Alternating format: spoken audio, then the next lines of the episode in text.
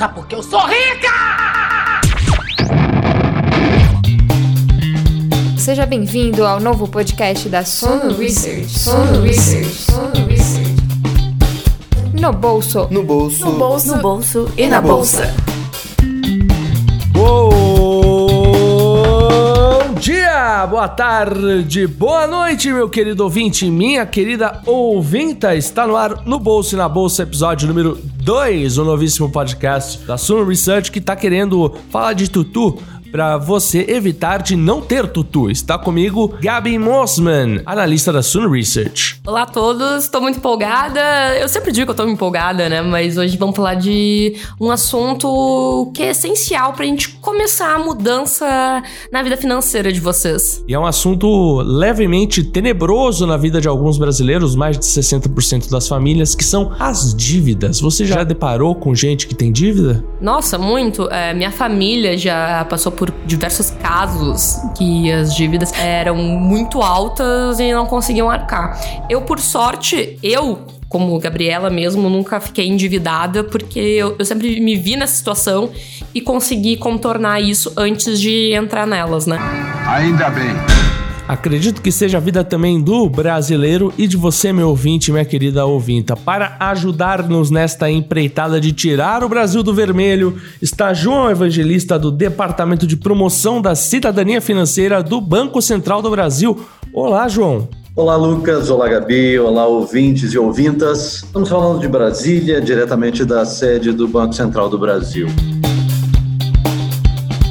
O Brasil é um país que bastante endividado. De acordo com a Confederação Nacional do Comércio, no último mês, foram o número de famílias endividadas foi de 64,7%. O que que acaba com crise sem crise tendo bastante gente devendo para outras pessoas? É, é uma multiplicidade de fatores, Lucas. Agora, se você falou bem, são arredondando dois terços das famílias brasileiras estão endividadas. Mas primeiro a gente precisa uh, identificar o que significa estar endividado em comparação com o que significa estar inadimplente. Endividados, na verdade, todos nós estamos o tempo todo, e isso não necessariamente é um problema.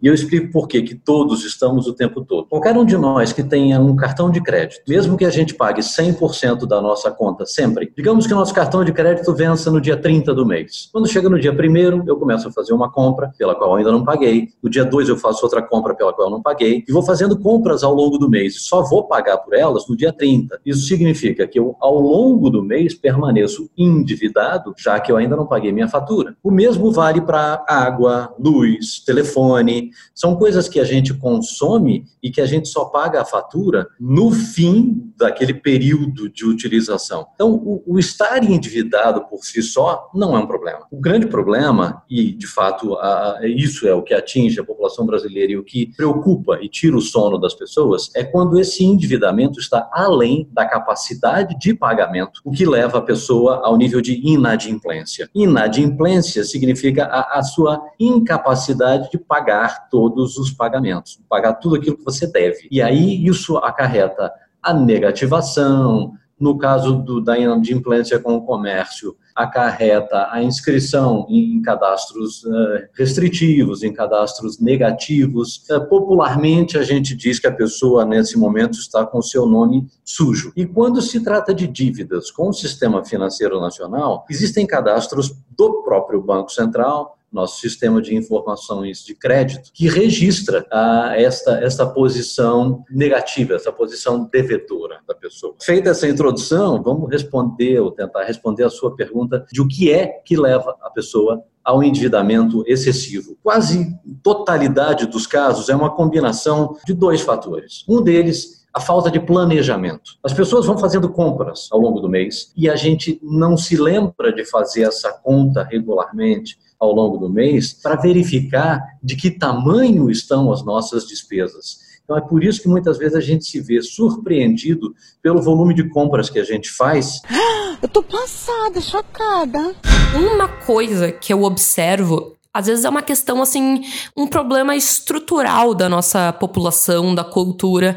Eu acho que por a gente nunca ter tido educação financeira, isso tá mudando agora. Mas assim, eu pego os meus pais, ninguém nunca falou sobre educação financeira, não é algo que a gente aprende. É, as famílias não passam isso adiante. Então a gente acaba meio que crescendo numa realidade onde todo mundo tá endividado, onde estar endividado é normal. Putz, estou lascado é, as pessoas, as crianças, adolescentes e adultos jovens, eles olham uns para os outros e ficam vendo, ah, o fulano tá endividado. É, isso se torna normal. É normal tá endividado, quando não deveria ser isso. É endividado, assim, inadimplente, para voltar à, à formulação da palavra correta, né? Então eu acho que às vezes a pessoa nem ela se conforta um pouco nessa situação, não, não se incomoda tanto, porque ela vê isso normal. É normal você tá com um financiamento num carro que você não pode pagar. É normal você comprar coisas e parcelar a fatura do cartão de crédito, não pagar tudo, porque é normal. Então, ela, ao invés de ela se colocar numa situação que aquilo incomode ela, para ela realmente ir atrás de um planejamento, ela vê uma realidade que isso ok, então ela se conforta nisso. Quando não, não deveria ser assim. É pelo menos essa é uma é o que eu observo muito no na, até na minha própria realidade, assim, com as pessoas que eu convivo.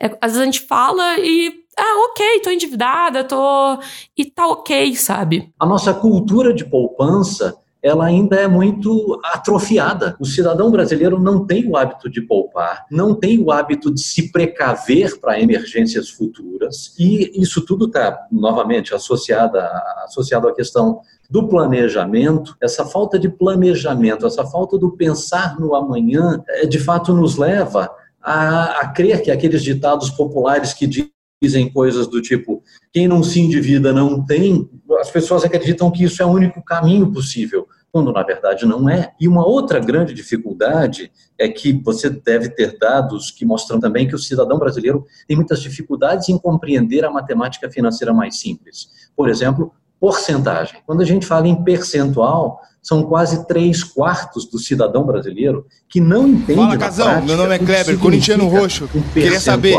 de 1 a 10, qual a chance do Corinthians perder a taça? Oito. Oito de perder? Não, não, contrário. Quatro de perder, oito para ganhar. Quatro de é, Não, de 0 a 10. É, de 0 a 10 é. para perder? É. É 5, 4, 5. Não tá, não tá difícil de perder, não. É. Não Você acha tá que o Corinthians tem 50% então de chance de perder esse. Um pouquinho, hã? um pouquinho de mais de 50 para ganhar. Ah. Um pouco menos para perder, mas está muito próximo essa diferença. Mas basta fazer uma continha muito simples, sem envolver o percentual, para a pessoa ver que a diferença entre pagar a prazo ou pagar à vista, às vezes é muito grande. No caso de um produto de um, um valor maior, como por exemplo um carro. Se você compra um carro financiado a uma taxa aí de 1,8% ao mês, que é uma taxa que vem sendo praticada no mercado e que é muito alta, e as pessoas, se fizerem uma continha multiplicando o número de prestações pelo valor de cada uma das prestações, ela vai ver que ela conseguiria comprar praticamente dois carros com o valor que ela está pagando por um. E com um detalhe: quanto maior for o número de prestações, mais juros a pessoa está pagando por isso. Assim, de certa forma, não é culpa delas. É realmente é um fator cultural. Demora muitos anos pra gente mudar uma cultura. Então eu trago pra pessoa, realmente, você não teve educação financeira. Tá tudo bem, é, foram erros cometidos que você não tinha conhecimento, você não tinha é, como agir tanto, porque realmente tira um pouco dessa culpa passada, porque às vezes quando as pessoas se sentem tão mal, tão culpadas, elas às vezes acabam não agindo. Então, mais para informar, a gente tem um problema cultural, estrutural, demora anos para alterar isso, mas você tá escutando a informação agora, você pode tomar uma atitude agora que você tomou esse conhecimento. Então, haja sabe? Tira esse peso, ah, essa questão de culpa de não ter economizado, de não ter feito nada. E também, se você. Fica a dica, se você achar muito impositivo esse tom, você pode conviver com a vivência da imersão. Consuma mais conteúdos nesse, dessa maneira, começa a absorver esse tipo de pensamento para ir de uma forma até habitual, até pouco menos ativa, pouco menos dolorosa na hora da tomada de decisão, que é onde importa você tomar uma decisão mais balanceada em relação às suas contas, né? Tendo essas informações aos poucos, você vai criando, mudando hábitos. E realmente são os hábitos que vão conseguir te guiar aí por muito tempo. Não adianta agora você querer fazer uma mudança totalmente louca e não vai adiantar. Eu gosto muito de fazer semelhança entre finanças pessoais e dieta. Igual você agora, vou mudar tudo, ser radical, não adianta. Tem que ir mudando aos pouquinhos os hábitos para realmente conseguir, assim, num espaço de tempo, ter realmente uma mudança significativa. É isso aí, Gabi. E eu queria só retomar um ponto do que Lucas acabou de falar, que para mim é muito importante. É a questão do sem dor sem sacrifício. A educação financeira não apregoa o sacrifício para ninguém, mas só é necessário que a gente saiba priorizar na nossa vida. A gente não está dizendo para as pessoas cortarem na carne, para as pessoas se sacrificarem. O que a gente está sugerindo é que as pessoas passem a priorizar, escolher para elas o que é mais importante, o que é mais significativo e o que traga real valor porque a gente desperdiça tanto, a gente joga tanto dinheiro fora. É por isso que a gente insiste tanto na tecla do, do planejar e priorizar, para que a gente seja capaz de fazer com que o nosso dinheiro nos traga sempre um benefício, que seja alguma coisa útil e importante para a gente e para a nossa família. Outra palavra que eu acho que vale muito aqui é a questão da conscientização, de você entender quando você toma uma decisão, você ter consciência do que aquilo reflete na sua vida. Você quer pagar um pouco mais caro por algo, mas tenha consciência disso que você está preferindo pagar algo a mais agora que poderia ser utilizado para outra coisa. Então, é uma questão quando você começa a ter consciência de cada coisa, cada escolha que você faz, você realmente começa a priorizar tudo e de forma muito mais natural. Você entende como utilizar melhor o seu dinheiro. E muitas vezes você não tem uma mudança de qualidade de vida. Eu acho que quando a gente fala de educação financeira, as pessoas têm aquele pavor do ah, agora eu vou é, me reprimir, vou perder qualidade de vida. Mas você tomando conscientização, você vai começar a ter escolhas melhores. E isso eu acho que faz um grande efeito aí pro longo prazo, você conseguir se persistir, você planejar, você tomar é, decisões melhores e que realmente vão ter efeitos nas suas finanças. Sem voto de pobreza, sem se enclausurar no. Exatamente. No... Cortar o cafezinho. Eu odeio a do cortar o cafezinho. Ah, você corta o cafezinho aqui, não sei o quê. Mas isso não é uma regra geral. Tem pessoas que ok, cortam. Eu sou apaixonada por café, é um prazer para mim. Quando você começa assim, ah, corta isso, corta aquilo, corta aquilo, daqui a pouco você só vai estar tá respirando, que é a única coisa que você não paga para fazer. Vai, vão ter talvez dívidas que você vá ter que fazer ao longo da sua vida, mas é uma questão de entender o que, que você pode, o que, que você não pode, de se conscientizar e priorizar.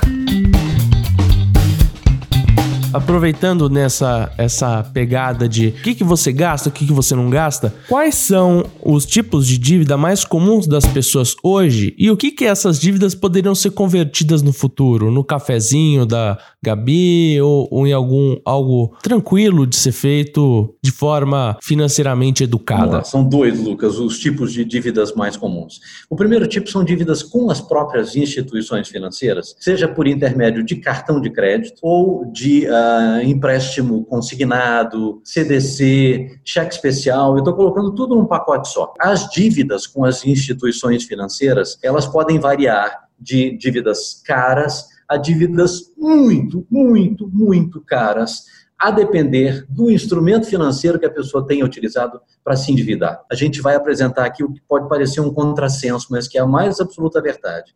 As pessoas se endividam porque elas não querem se endividar. E o que, que significa isso? A pessoa que está precisando utilizar aí 300 reais, digamos, para fazer uma pequena compra esse mês. Em vez de ela ir a um banco solicitar um empréstimo direto ao consumidor, pelo qual ela vai pagar uma taxa de juros muito menor, ela diz assim: não, não, eu vou comprar isso aqui no cartão de crédito e vou rolar esse pagamento no cartão de crédito, ou então vou usar o meu cheque especial e vou rolar esse pagamento no cheque especial. É uma coisa rapidinha, no mês que vem eu já consigo me recuperar. O problema é que muitas vezes a pessoa não consegue se recuperar no mês seguinte, e nem no outro, e nem no outro, e essa dívida vai se tornando uma bola de neve, porque esses dois instrumentos que eu mencionei, o cartão de crédito e o cheque especial, têm juros muito altos. E eles têm juros muito altos em função da própria natureza do instrumento. O que é um cheque especial? Um cheque especial é uma linha de crédito que está pré-contratada, que está pré-concedida para você, exatamente em função dessa qualidade ou dessa propriedade do cartão de crédito ser um crédito disponível rapidamente, agilmente, ele é caro.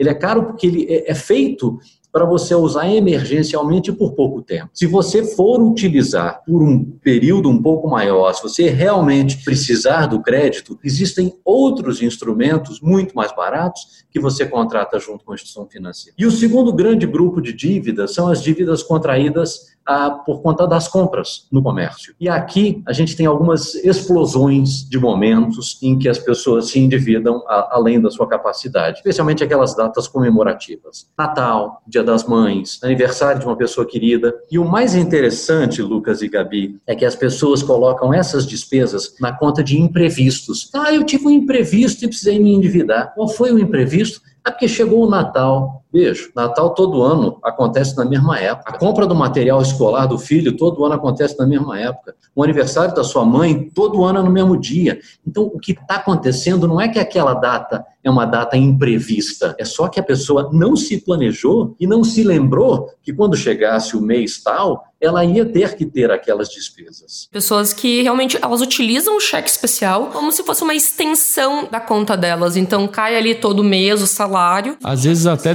dependendo do banco, aparece no fim do extrato. Quando você tira o extrato é. no banco, aparece embaixo que você tem direito a tal de Sim, de então eu via gente que utilizava o cheque especial realmente como uma extensão da capacidade que elas podiam utilizar. Que tu vai vendo em tempos é, entra o salário da pessoa só pra pagar o cheque especial, então ela meio que fica naquele ciclo preso ali, ela não consegue sair, porque assim, o salário foi todo para pagar essas dívidas, então ela já tem que se endividar para conseguir é, sobreviver no próprio mês. É o sapo escaldado que a água vai esquentando e ele não tem noção de que a água tá fervendo? É, é exatamente isso, gente. E é pior até do que isso, na verdade, porque o cheque especial pode se tornar uma questão de status. Então a pessoa diz: olha aqui, o meu limite de cheque especial é 500 reais. Ah, só 500? O meu é mil. Eu posso mais que você. Porque o camarote é uma questão de status, é uma questão que todo mundo quer. Aí a conta você sabe, né?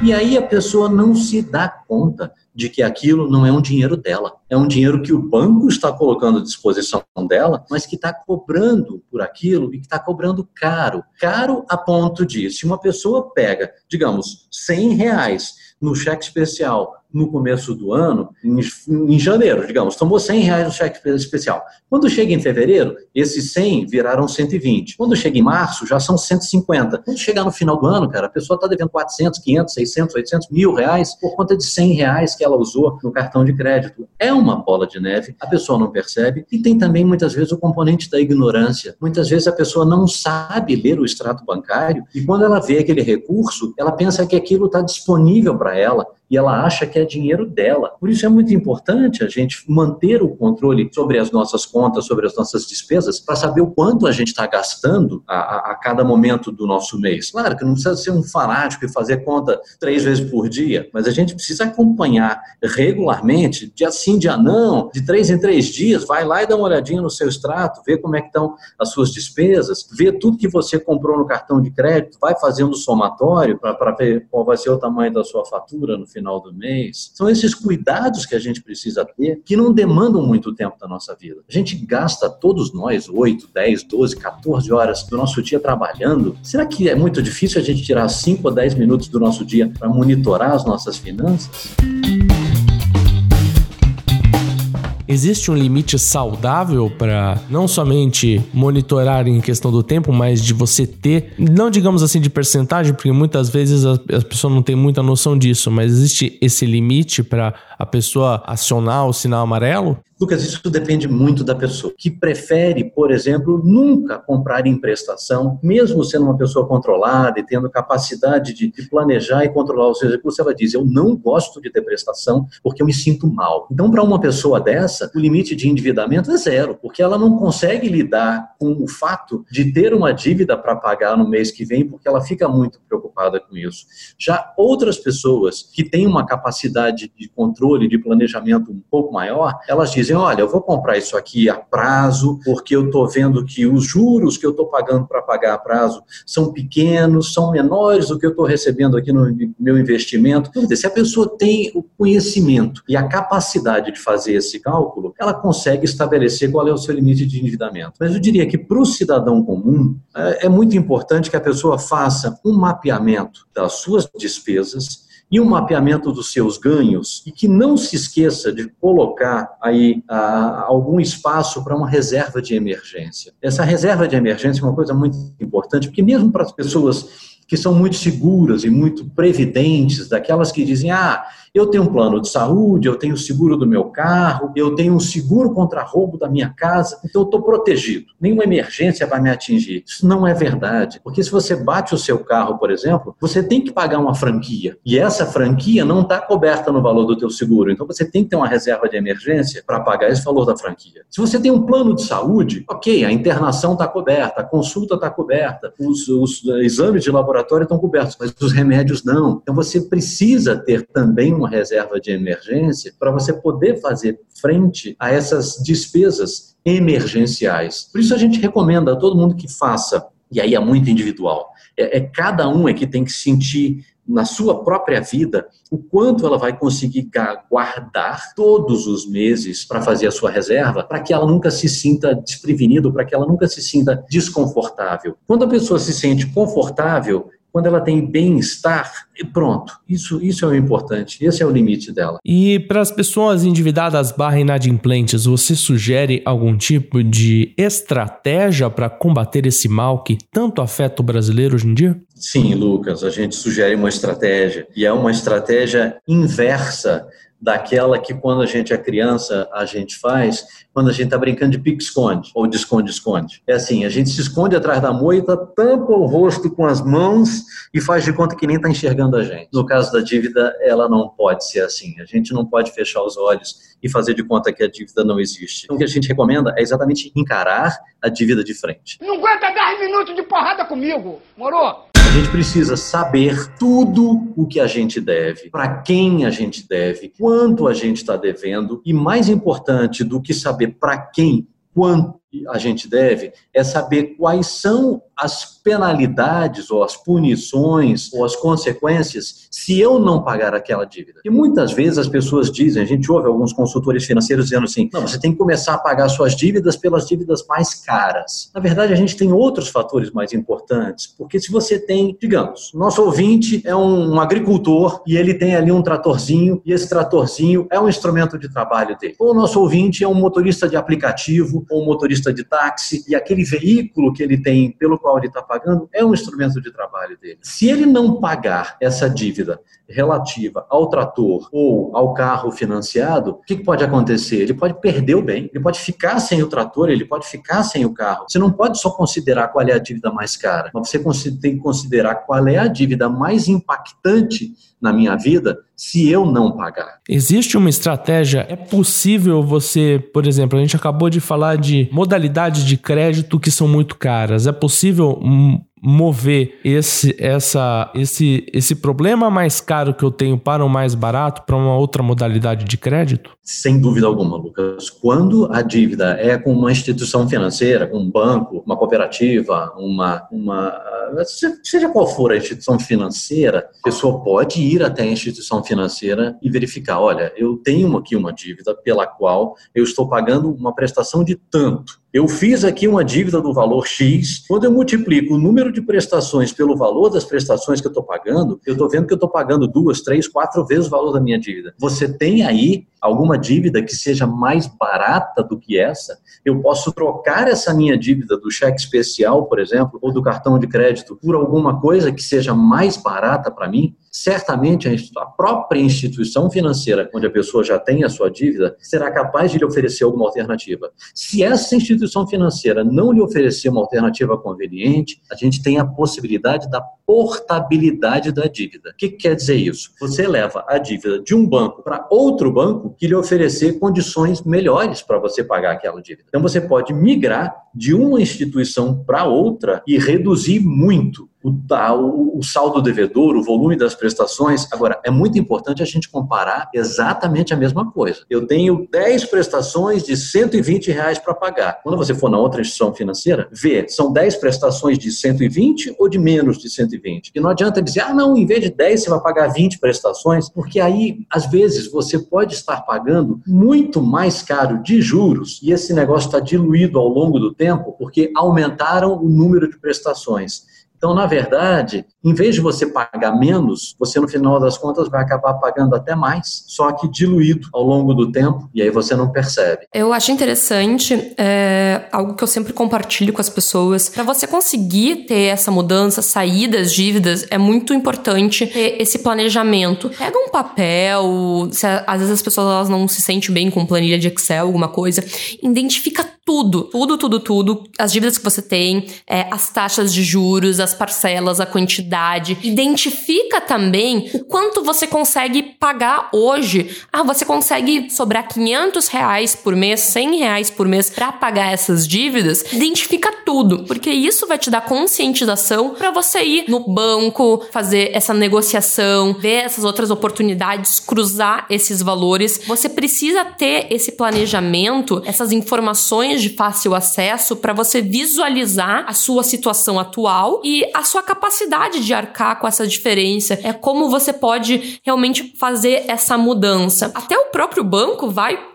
vai olhar você com outros olhos, vai ver você como uma pessoa que realmente está identificando essa sua situação de dificuldade e quer sair dela. Porque por mais que o banco ganhe dinheiro cobrando taxas de juros alta, ele também precisa que as pessoas paguem isso. Porque não adianta ele querer botar uma taxa de juros de mil por cento ao mês se ninguém vai pagar. Ele quer que as pessoas paguem. Então você identificando isso, indo em diversas instituições, vendo as propostas, cruzando elas, vai mostrar que realmente você tem esse comprometimento de querer querer sair dessa situação. Gabi, perfeito isso que você falou. Essa, essa pegada da, da, da assim, da, da, conscientização do ponto de vista psicológico, eu quero até recomendar um livrinho para os leitores, um livrinho muito gostoso de ler, muito simplesinho, que se chama O Homem Mais Rico da Babilônia. Esse livrinho dá uma sugestão que a gente traz para os nossos programas de educação financeira e eu queria deixar aqui para os nossos ouvintes, que é o seguinte: é difícil sobrar dinheiro para pagar as contas, para poupar no final do mês? Normalmente é. Para todo mundo é difícil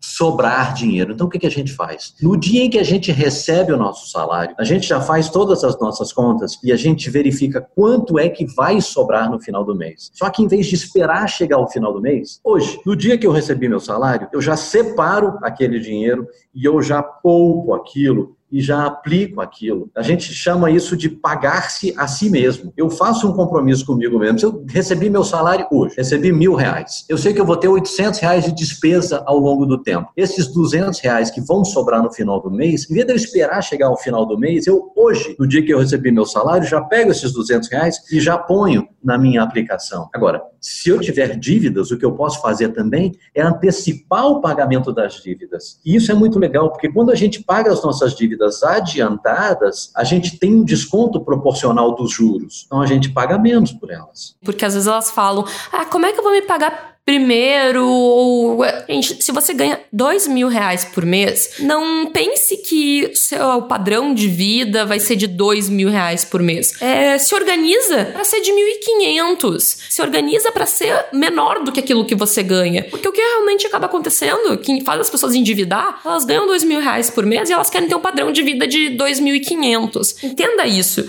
É, você ganha X, tenta organizar sua vida para viver com é, menos que esse X.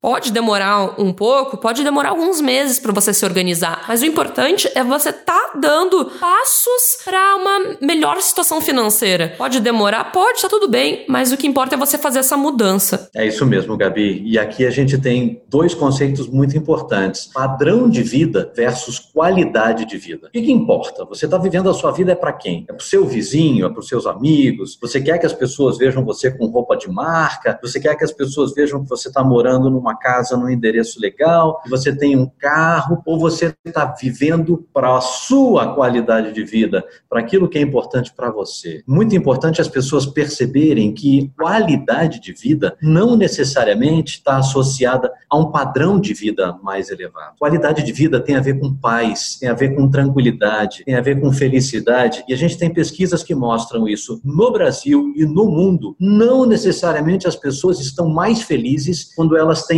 mais dinheiro ou quando elas têm um padrão de vida mais elevado. E a gente vê, de fato, no nosso dia a dia, pessoas que ganham um salário mínimo, que têm um, um salário, portanto, que não é muito elevado, mas que conseguem fazer frente a todas as suas despesas e que conseguem viver com tranquilidade. Então, elas não têm um padrão de vida elevado, mas elas têm uma qualidade de vida elevada. E isso realmente é o que importa. Com certeza. É, eu sempre falo que para mim o dinheiro, meus investimentos, é minha paz, minha segurança. Então eu saber que eu tô a cada mês, eu tô conseguindo contribuir um pouquinho a mais para essa minha estabilidade. Se eu quiser sair do meu emprego, se eu quiser fazer alguma outra coisa, eu tenho essa segurança, eu tenho essa paz de não ficar presa a essas questões de, ah, eu preciso ganhar, eu preciso desse emprego para cumprir com o meu padrão de vida. Demora para você construir essa paz esse, esses investimentos, demora um tempo, mas demorou para mim, não é uma coisa rápida. É só se você começa realmente a tomar essa conscientização dessa mudança, dessa necessidade dessa mudança, é que você vai conseguir chegar lá. É isso aí. E o dia de tomar essa decisão é hoje. Por isso, Gabi, que a gente, claro, está investindo em programas de educação de longo prazo, inclusive colocando educação financeira nas escolas, desde o ensino fundamental. Crianças de seis anos já vão começar a ter educação financeira no Brasil. Na verdade, já tem. Alguns anos, algumas escolas, ainda um volume pequeno de escolas públicas e algumas escolas particulares, aí pelo Brasil afora, já tem educação financeira. Mas a gente está com um projeto muito ambicioso de começar, a partir do próximo ano, a colocar a educação financeira nas escolas do Brasil inteiro para as crianças a partir de seis anos de idade. Só que a gente tem um contingente gigantesco de pessoas que são adultas e que não vão poder se beneficiar desse programa de educação financeira. Primeiro, a gente deixa aqui um convite, deixa eu aproveitar para fazer uma propaganda do Banco Central, para que o nosso ouvinte possa entrar no Cidadania Financeira. Bota aí, na busca na internet, Cidadania Financeira, você vai cair no nosso site. A gente tem ali um monte de vídeos interessantes, a gente tem uns cursinhos de educação financeira que não são uma coisa chata, pelo contrário, eles vão contando a historinha de uma família sob o formato de desenho animado, mostrando dificuldades que vão surgindo e como é que a família vai lidando com essas coisas. Agora, é muito importante que, além de a pessoa ter essa exposição e buscar informação, que ela coloque essas informações na prática e a partir de hoje, a partir de agora. Não é aquela história de, ah, tá chegando perto do fim do ano, então no dia 1 de janeiro eu vou começar. Não. Eu vou esperar o fim do curso que eu vou fazer aqui para começar a botar em prática. É isso isso. Não, pois é, faz agora, começa agora. É o melhor momento, né? E se essa pessoa acabar não conseguindo, no primeiro momento, uma solução para o seu problema financeiro? Tem algum caminho, tem algum lugar onde ele pode buscar para resolver essa situação? Pois é, o próprio site Cidadania Financeira do Banco Central uh, traz uma série de uh, sugestões, uma série de conteúdos e, e a gente uh, organizou esse site de acordo assim com a situação de vida da pessoa. Então, se alguém que está endividado, ele vai entrar ali na abinha Estou endividado e ver aquelas sugestões que a gente tem. Se, por outro lado, ele é alguém que não está com problema de endividamento, mas ele quer poupar, ele diz, quero ser um poupador, ele entra ali naquela aba, quero, quero poupar meu dinheiro, e ele vai encontrar um, caminho sugerido, uma trilha sugerida. Agora, outra coisa que não é muito um hábito cultural do brasileiro, mas que a gente vê sendo feito em outros países e que dão muito resultado, é a pessoa procurar mesmo um contato profissional. Existem profissionais de educação financeira que podem dar conselhos. Agora, esse profissional normalmente não é alguém de dentro da instituição financeira, porque a pessoa da instituição financeira, muitas vezes ela pode estar interessada em comercializar um produto que seja aquele produto que está mais na moda, ou um produto que traz uma rentabilidade maior. Então, é muito importante que o, o cidadão tenha consciência de que o profissional da instituição financeira ele tem uma dupla função, que por um lado ele está prestando uma orientação, mas por outro lado, ele também está ganhando dinheiro sobre os produtos que ele vende. Existem profissionais independentes, consultores financeiros independentes, que podem ajudar a pessoa, especialmente se ela estiver numa situação muito dramática, muito drástica, que podem ajudar a pessoa a a sair dessa situação. Mas, de um modo geral, em 99% dos casos, a pessoa é capaz de, com um pouco de perseverança, um pouco de paciência com muita disciplina, ela é capaz de conseguir se organizar financeiramente. Normalmente as pessoas, quando elas estão doentes, se sentindo meio mal, elas procuram um médico. E se você está vendo uma doença financeira na sua vida, por que você não vai num profissional financeiro? É alguém que realmente vai estar capacitado para poder te ajudar. Às vezes pode custar algo, mas é igual o custo da consulta médica, né? Pode ser que esse preço seja muito mais barato que ficar convivendo com essa doença. Analogia foi perfeita. É, é, é exatamente isso, Gabi.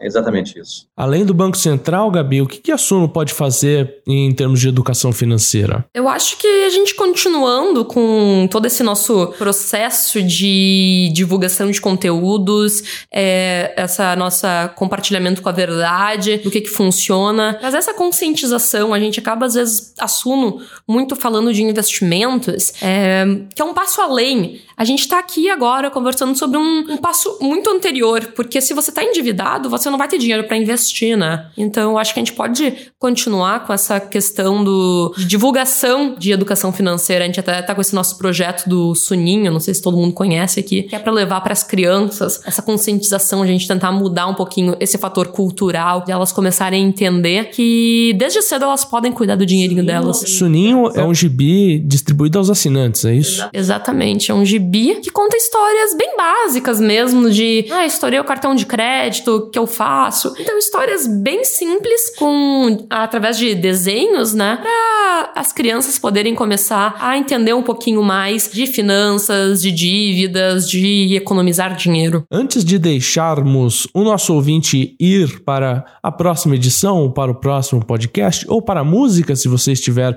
no agregador com música, eu sempre peço a Gabi e ao nosso convidado dado um conselho, uma proposição pro ouvinte que esteja na situação e que não esteja também a desatar esses nós relacionados ao tutuzinho, ao dindim, à graninha, à bufunfa. Não se sinta mal. Se você se deparou com esse podcast ou com algum conhecimento financeiro e pensa, nossa, fiz tantos erros e começar a se culpar, esqueça, o passado, o passado foi, não tem como mudar. Você pode mudar hoje. Hoje é o primeiro dia do resto da sua vida. Eu acho essa, essa frase muito bonita. Educação financeira, conhecimento financeiro não estava de livre acesso aí. Por mais que não exista nenhum segredo, algo muito difícil, são mudanças bem simples que você pode fazer, não era de fácil acesso. Então você está começando a ganhar essas informações, continue buscando por elas e comece a mudança hoje. Desapegue a todo esse sentimento de culpa.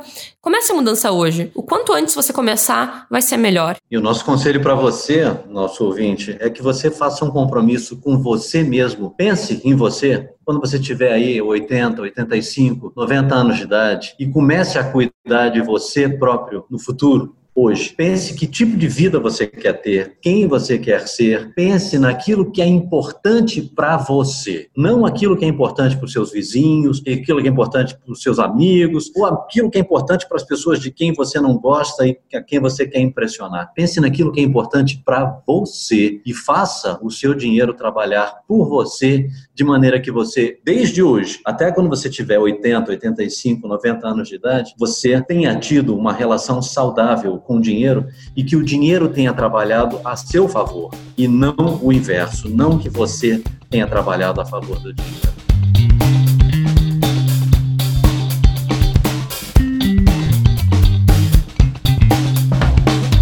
Minha dica, meu conselho a você ouvinte para facilitar essa imersão, fique sempre ligado. Todas as timelines das redes sociais que você é, estiver ocupando o seu tempo são movidas através dos seus interesses. Então faça da educação financeira um interesse seu. Curta páginas a esse respeito. Pode curtir o Lucas, pode curtir a Gabriela Mosman, pode curtir o Banco Central. É, muitos desses convidados, espero eu, estarão aqui neste podcast. Mas principalmente siga os perfis da Suno, é, Suno Research, Suno Notícias, Team Suno e principalmente confira o material gratuito no sunoresearch.com.br. Um abraço, João. É muito prazer. Foi uma alegria, uma manhã agradável estar na sua presença hoje. Muito obrigada, João. Foi muito bom poder discutir. Assim, a gente sempre acaba aprendendo um pouquinho mais, né? Conhecendo visão de outras pessoas, informações. Foi muito bom. Agradeço muito a sua presença aqui.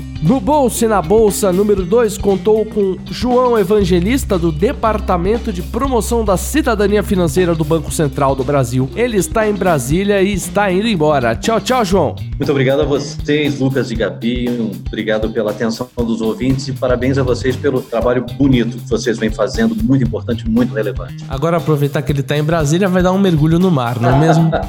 no mar da seca.